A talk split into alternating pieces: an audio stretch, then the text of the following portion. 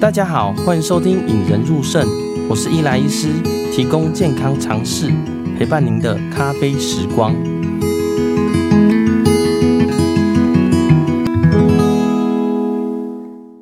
呃，今天是不洗肾系列的第五集啦，也就是我们不洗肾系列最核心的概念，就是要透析安宁啦。那大家可能会想到透析安宁，以前有听过吗？好，大家想必有听过“安宁”这两个字。那安宁呢，似乎代表的是，哎、那些传统上我们好像认为癌末啊，年纪非常大啊，这一群人呢，在发生事情的时候，我们做不急救这个动作，而让他有舒服，这个叫做安宁啦。那究竟呢，我们洗肾的病人到底可不可以透析安宁？或洗肾的病人呢，要怎么做才是透析安宁啦？我会将透析安宁呢分成五个部分来跟大家解释。第一个是呢，诶，为什么要做透析安宁？第一个是什么是透析安宁啦？第三个是谁或者哪些人可以做透析安宁啦？我在今天跟大家分享。那在下一集呢，透析安宁下的部分呢，会跟大家介绍，如果你真的有面临透析安宁的问题呢，你该怎么做？那第四个是。透析安宁之后的时机，例如说你选择透析安宁呢，它可能会活呃活多久，或者是你可能会面临什么样的问题，这个会放在下一集啦。所以在这一集中呢，主要跟大家分享透析安宁为什么，以及什么是透析安宁，跟谁适合透析安宁啦。让我们今天一起来听听吧。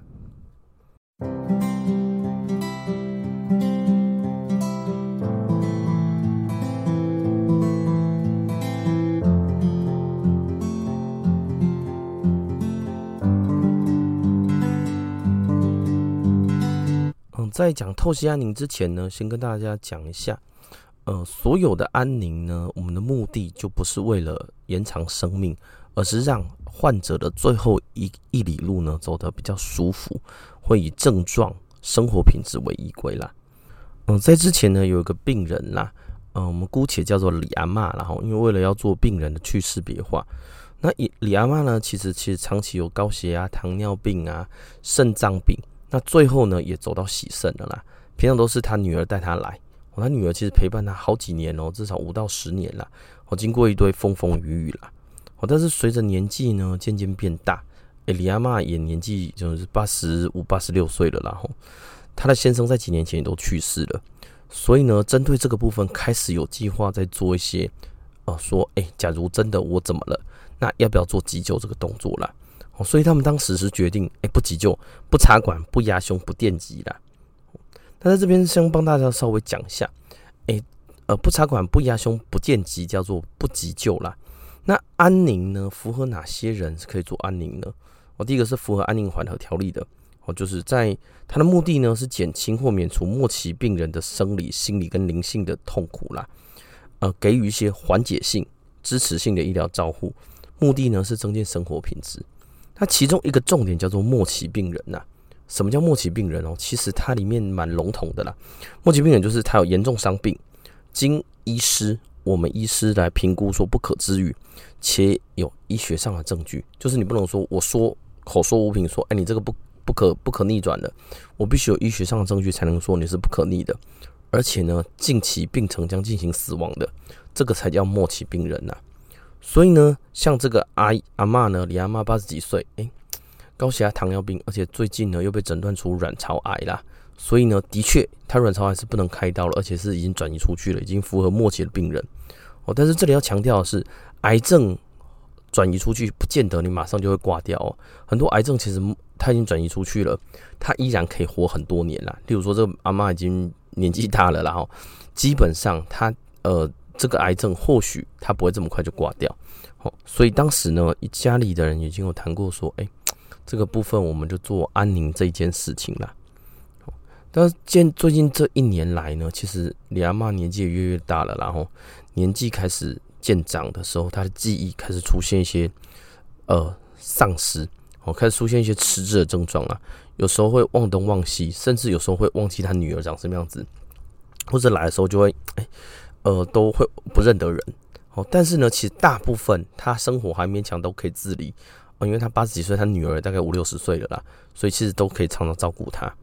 哦，但是呢，在随着年纪渐长的时候，其实李阿妈自己可能也知道了，哎，自己状况没有到很好，所以呢，有一天呢，据他女儿自己的说法是，李阿妈自己就主动跟他女儿谈到说，假如呢有一天我不认识人了，只能坐在床上，甚至下床都要靠你，甚至我都插着鼻胃管躺在床上要灌食了，他想要不洗肾。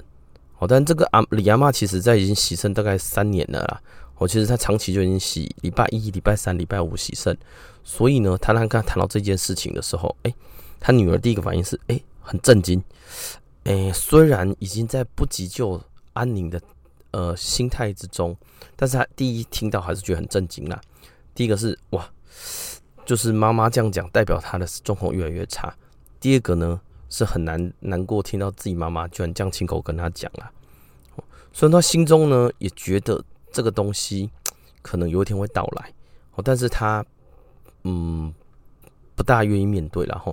以前他们的决定都是这样，就例如说他们要开刀要化疗，诶，他们两个都会一直有共识，妈妈说好，女儿也都 OK。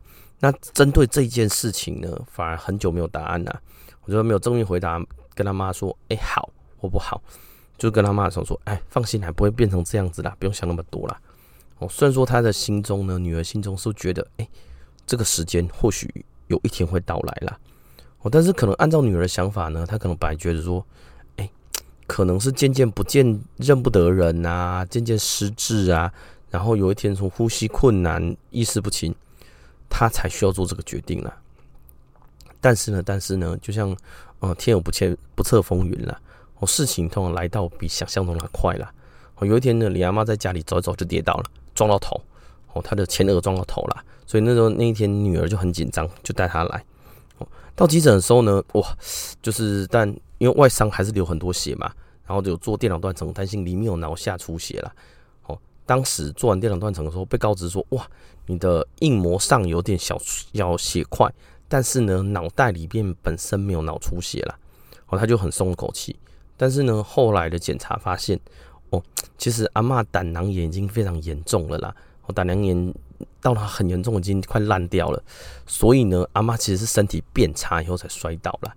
这个也符合很多呃病人的状况啦。很多病人家属以为说啊，他变差才来到急诊或者来住院，实际上呢，他是因为某些原因而发生某些事情，例如摔倒。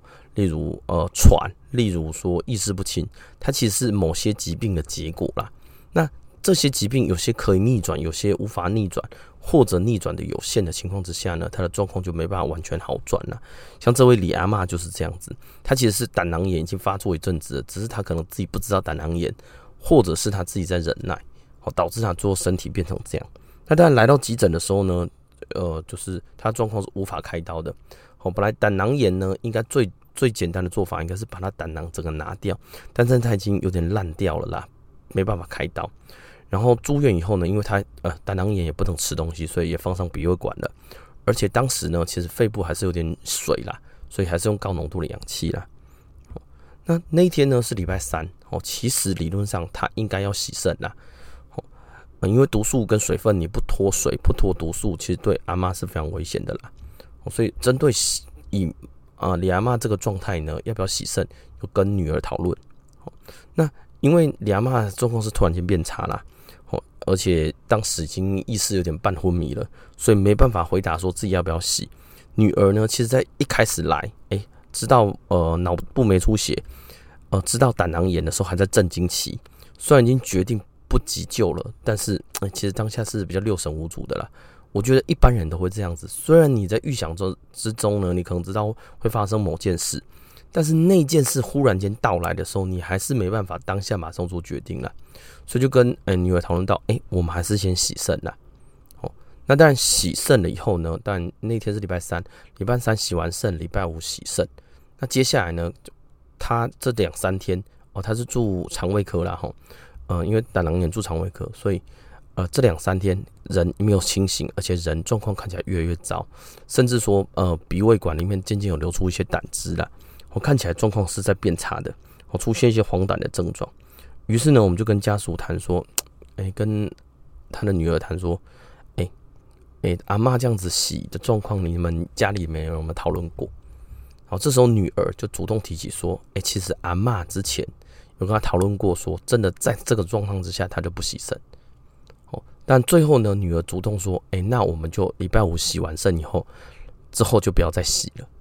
好，那不要洗以后呢，最后呢，大家可能会好奇说，哎，我不洗。多久会好？那这个会在下一集之中呢，跟大家谈说，你只要停掉洗肾，大概会面临哪些情形啦？像这个李阿嬷呢，就是礼拜五洗完洗完肾以后就没再洗了，最后呢，他到三天后礼拜二早上，哦，因为氧气浓度不够，所以积起来了，最后才往生了。哦，但他的女儿跟李阿嬷呢，但阿嬷在离开的时候是有打吗啡，让他们相对舒服了。所以也符合女儿跟家里的期待了。哦，在呃透析安宁的部分呢，先跟大家分享这个呃呃有一阵子的呃病人呐。我，这个李阿妈跟她女儿现，她女儿现在还是有回诊，因为她女儿有点肾脏病，有时候在回诊啊。我有跟大家分享一下说，假如你真的透析安宁，像这样子的患者的状况大概是这样子吧。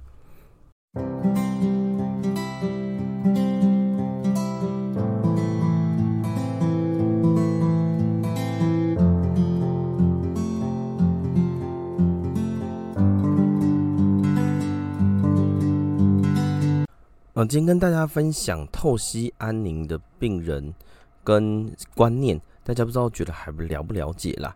哦，今天呢，大概再跟大家分享一下，呃，透析安宁不是说你想要透析安宁就可以透析安宁啦。哦，其实呃，国家是有在一百零八年呢，又把透析安宁条例列出来。哦，它将急性肾衰竭，哦，急性的肾脏的病，跟我们慢性肾衰竭，就慢性肾脏病都纳入非。癌症的安宁疗护的范围之内了。哦，第一个部分是最好是能第一个在病人在自由意志之下可以自主决定，哦，知道说他不愿意长期接受洗肾或换肾的动作。那第二个呢，他的肾脏衰竭，无论是急性或慢性，有危及生命啦。所以危及生命是说，诶，他可能就是多重器官衰竭啊，使用呼吸器，或像这个阿嬷是败血症，或本身就是长期营养不良。或者恶性肿瘤末期，或者是因为哎、已经老了，太衰弱到需要全人照护了。所以全人照护就是说，哎、你可能不止你要请外佣，甚至你要请一个专专门的护理师哦，长照或安养中心去完全照顾他。哦，那这个部分呢，其实在有些家庭呢是无法负担的。哦，其实大家知道，哎、欸，你请个外佣，其实你还还要给他钱呐。这些钱呢，不是每个家庭都可以负荷的。那去安养中心就当然就更贵了嘛。那在透析安宁的部分呢，第一个是需要原本的呃肾脏科团队评估说，哎、最近可能他状况可能会死亡，而且需要两个两位呃相关的科别的医师，像呃李阿妈就是我跟呃肾脏科医师跟一个肠胃科医师来判定说，哎、可能他的状况已经大概不大行了，哦，所以这个时候呢，我们才可以考虑终止透析治疗。好，但像这一位阿妈是长期在洗啦。那有些病人呢，是他已经发生了，反而要洗肾了。这时候我们不不给他开始洗，或者家属呢不要开始做。这时候我们就转介安宁照护了。哦，所以呃，很多患者啊，在事后有来信说，哎，透析安宁到底是长什么样子啦？好，今天跟大家分享一下。只要大家觉得这个呃这个案例或者说这个病人的状况呢，或透析安宁的一些相关呃尝试呢，觉得不错的话。也欢迎大家分享一下。那大家假如觉得引人入胜这个节目不错的话呢，也欢迎来到 Apple Podcast、KKBox 或 Spotify 留下个五颗星跟你留言呐。我最近留言数越来越少，呃，点赞数也越来越少了，做的有稍微无力一点点。不过呢，我针对透析安宁这件事呢，其实我长久以来都觉得是很呃很重要，跟大家都很想问的一个问题啦。因为确实呃，即使在最近。也有病人呢来门诊，哦，长期洗父母拖鞋的病人，他说看到这一篇文章，他想要跟我讲说，诶，他的呃家人也想做这件事，要怎么做了？哦，所以今天跟大家分享一下，让我们培养胜利思维，拥有幸福人生。